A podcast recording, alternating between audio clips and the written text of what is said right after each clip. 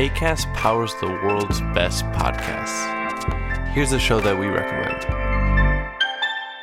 I'm Vanessa Zoltan, and I'm a Jewish atheist non denominational chaplain. And I'm Matt Potts, and I'm an Episcopal priest and a professor at Harvard Divinity School. And we co host the podcast Harry Potter and the Sacred Text, which is a week by week read through of the Harry Potter books, where we treat those books as if they were sacred texts. What we mean by that is not that we think that the text is perfect or that we respect their author, but that they can teach us how to be more loving in the world. Listen to the show on the ACAST app or wherever you get your podcasts. New episodes drop on Thursdays. ACAST helps creators launch, grow, and monetize their podcasts everywhere. ACAST.com. Hola a todos, bienvenidos a Wrap It Up, el podcast de tecnología audiovisual en español producido por Cinema 2026.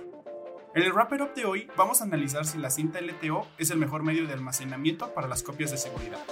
Vamos a ello.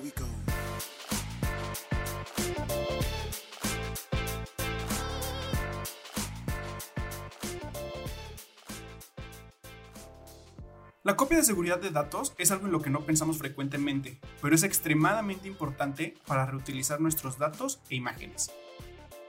La mayoría de las personas almacenan sus archivos en discos duros mecánicos, que giran a 5400 o 7200 revoluciones por minuto. Pero las cosas en movimiento tienen una alta probabilidad de dañarse por fricción o por movimientos muy bruscos.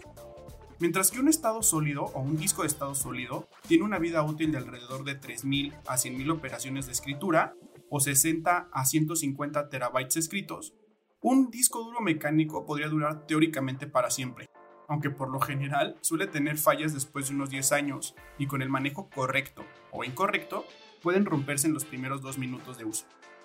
Las copias de seguridad no pueden salvarnos de estas tragedias digitales, e incluso el almacenamiento en la nube es algo frágil, y eso quedó bastante expuesto cuando se incendió el centro de datos SGB2 de OVH Cloud, el proveedor de copias de nube más grande de Europa. Entonces, ¿cómo podemos salvar nuestra propiedad digital sagrada durante el mayor tiempo posible? Ahí es en donde vuelve a entrar en juego la tecnología antigua, las cintas. LTO significa Linear Tape Open o cinta lineal abierta, y es un estándar desarrollado por HP Enterprise, IBM y Quantum para cartuchos de media pulgada, que alcanzarán en la generación LTO 8 y LTO 9 a finales de este año. Una LT8 puede almacenar 12 terabytes de forma nativa y hasta 30 terabytes comprimidos, pero la LTO9 va aún más lejos con una capacidad de almacenamiento nativa de 18 terabytes y 45 terabytes comprimidos. De todos modos, no debemos entusiasmarnos demasiado con esos números comprimidos, ya que solo son cálculos hipotéticos y no pueden alcanzar los códecs comprimidos como el H264, Apple ProRes y Redcode. La velocidad máxima de lectura y escritura es de alrededor de 360 megabits por segundo o 400 megabits por segundo con cintas LTO8 o LTO9 respectivamente. Con los datos comprimidos puedes alcanzar hasta 1000 megabytes por segundo, mientras que algunos discos duros de estado sólido no pueden mantener ese ritmo. Una gran ventaja en comparación con los discos duros es la esperanza de vida de alrededor de 30 años para la mayoría de las cintas LTO.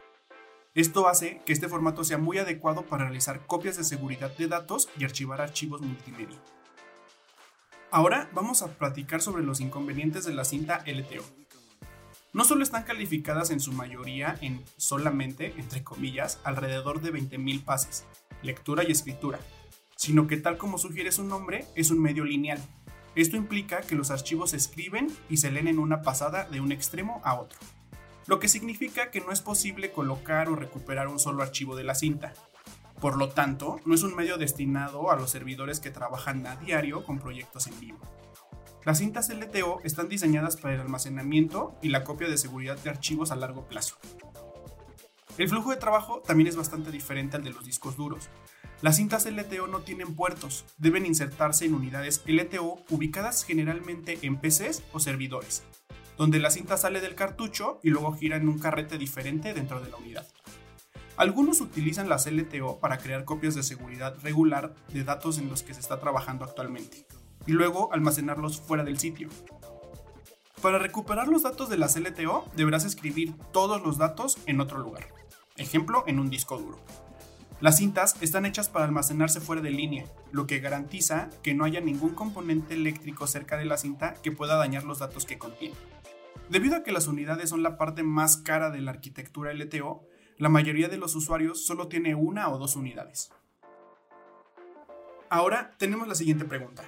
¿La LTO es el estándar del futuro o es una opción a largo plazo? Nosotros creemos que el estándar LTO en general probablemente se mantendrá por mucho tiempo. Todas las unidades LTO son compatibles con versiones anteriores hasta cierto punto. Y dado que las tres empresas fundadoras continúan involucradas desde el 2000, es muy poco probable que dejen de utilizarse en un futuro próximo.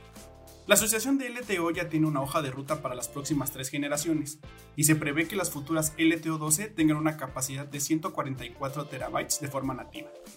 Entre las funciones adicionales de las generaciones más nuevas de las LTO se incluyen la capacidad de cifrado AES y WARM. Esto quiere decir escribir una vez, leer muchas veces para datos confidenciales. Pero aún con el tiempo y los datos suficientes, surge el problema organizativo de encontrar la unidad que tenga los archivos que necesitas. El software de gestión de las LTO viene con algunas funciones de gestión de archivos de medios, o MAM. Esta función crea una base de datos para todos los datos que se escriben en las cintas y nos ayudará a encontrar la unidad que contiene los archivos que necesitamos en un momento determinado. Ahora, ¿las cintas LTO es una solución para todos? La respuesta es definitivamente no. Dado que las unidades a veces cuestan alrededor de 96 mil pesos, se trata de una opción muy cara para la mayoría de las pequeñas empresas de postproducción. En cuanto a la rentabilidad, tienen alrededor de 300 terabytes en comparación con los discos tradicionales. Pero tal como lo indicamos anteriormente, tienen casos de uso completamente diferente al de los discos duros. Si necesitas almacenar grandes cantidades de datos durante periodos de tiempo muy prolongados y recuperar datos de vez en cuando, entonces la LTO podría ser la adecuada para ti. Si deseas tener la seguridad y la longevidad de la cinta, pero no quieres pagar tanto dinero, una opción alternativa serían los servicios de almacenamiento de archivos en línea, como Amazon Glacier, Google Archive Storage o Cloud Storage de OVH Cloud. El almacenamiento en sí es barato.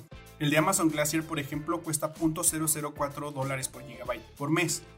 Solo que la recuperación de datos se vuelve costosa bastante rápido, con una tarifa de alrededor de 0.03 dólares por gigabyte. Se necesitan de 3 a 5 horas para que tus datos estén disponibles para su descarga.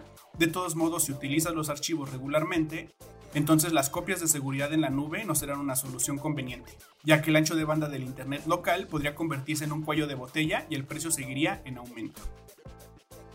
Bueno pues, esto fue un Wrap It Up, en donde analizamos si realmente las cintas LTO son el mejor medio de almacenamiento para nuestras copias de seguridad.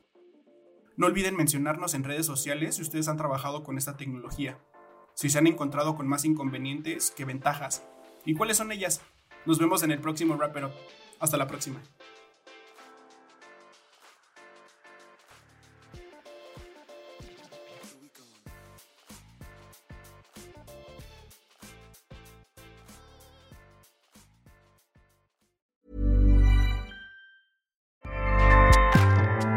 ACAST powers the world's best podcasts. Here's a show that we recommend.